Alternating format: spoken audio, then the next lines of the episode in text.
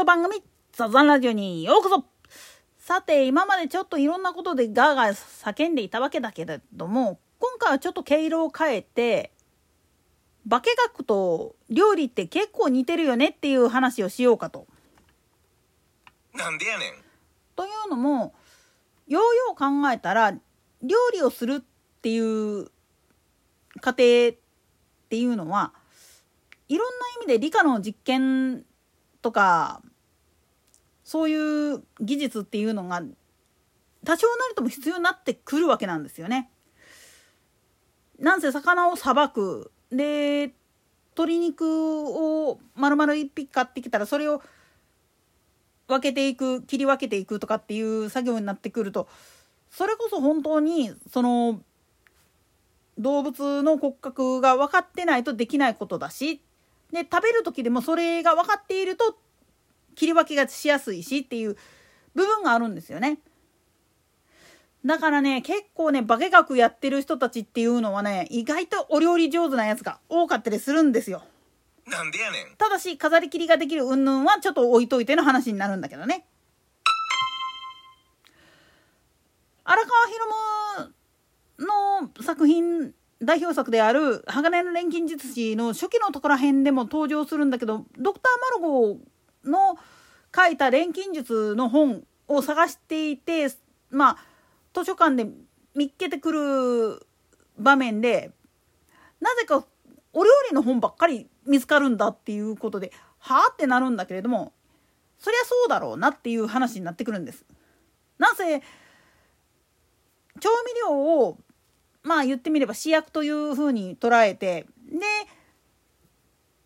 食べたい作りたい料理の材料っていうのも素材っていうかまあ複合させるための調合するための素体として扱った場合やったらそれを組み合わせることによって新たに生まれてくる食べ物つまり結果っていう風になってくるわけなんですよね。でなおかつ外科医とかをやってるお医者さんもそうだしで生物学で解剖とかのあらゆるものをやってきた人たちっていうのはまあまず刃物の使い方がうまいというか魚とか鳥とかさばくのうまいっていうよく言われるんですよ。なんでやねん。そりゃああた解剖する時にお腹かっさばくわけだしでまあ筋肉の筋の入ってるポイント関節どこを切ったらどこを切ったらその腱が切れてうまく骨が外せれるかとかっていうのは大体お医者さんだったら特に外科医であればで整形外科もそうやしそちら辺方向に走ってる人たちであれば大体察しがつくんですよね。どこにメスを入れたらまあ言ってみれば術後傷が残らずに済むかとかどこにまあ言ってみれば筋が通っていてそこを切っちゃえば動けなくなるかとかっていうのは大体察しがつくんですよね。つまりまあこんなこと起きなきゃいいんだけどっていう状況があると思うんですよ。山の中迷い込んじゃってサバイバルせいなあかんくなった食べ物を調達するのはいいんだけれども獣を狩りで取ってそれを裁かなきゃいけないっていう風になった時にまずそういう経験がない人は抜骨とかもできないと思うんですよね。血抜きやって抜骨やって皮剥いでとかって言い出したらもうあーってなると思うんですよ。でもこれが医療現場にいる人で特に外科医執刀担当のお医者さんであれば大体できるんですよねこれ。なんでやねん。実際にあった笑い話としてローストチキン1匹丸ごと買ってきましたでも誰もさばけないっていう風になってもうこれどうしようってなった時に一人外科医がおってもうナイフ1本でパーッと切り分けたっていう笑い話があるんですよ。そりゃそうだろう専門だもん切りさばくのはそっちは。ついでに言っちゃなんだけど料理方法の中には縫い付ける縫合することもあるんですよねタコ糸とかで。これかって結局は執刀医とかやったらもう毎回やってるようなことですからその延長線上でできたりするんですよ。ただし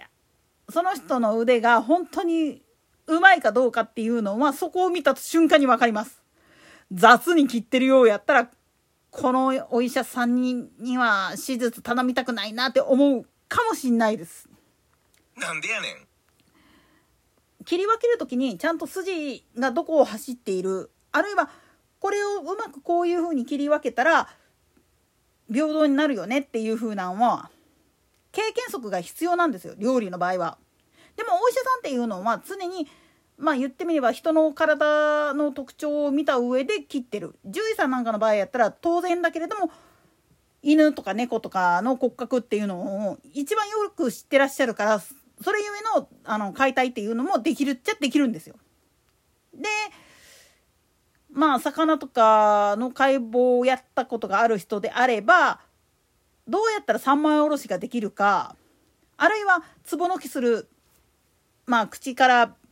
エラのところをつまんでぐるっと回して内臓を抜くっていう作業なんだけどこういうのはどうやったらできるかっていうのも大体察しがつくんですよね。逆に言うとこの経験がない小学校の時に解剖とかやったことがないとかっていう状態だとまずさばけないんですよ。命を奪う行為ですからね解剖学って。でも解剖ができなかったら当然だけれどもどの筋がどういうふうに動いていてでどこを切ったらうまいこと手羽先手羽元を通って分けることができるか手羽中っていうふうに分けられるかっていうのが分からないっていうのも事実なんですよね。とまあうにゃうにゃ言ったけれどもよくよく考えてみたらそういう意味では台所っていうのは小さなラボだっていうふうに考えてもいいわけなんですよね。そしてそこに立っているお母ちゃんっていうか家事やってる人たちっていうのはで飲食店なんかやったらそこで調理をやっている調理師それこそ寿司屋の大将であったりだとか居酒屋の店主であったりだとかそういう人たちっていうのは当然ここら辺のことができる人たちであるわけなんですよ。だってそれができんことには綺麗な盛り付けだってできないし美味しい料理だって作れないわけですから。そういう人たちらが本当に化学の世界に入ってくるととんでもない発見をやらかしたりとかしてくれるんですよ本当に。なんでやねん。一番わかりやすいのがこの味の素っていう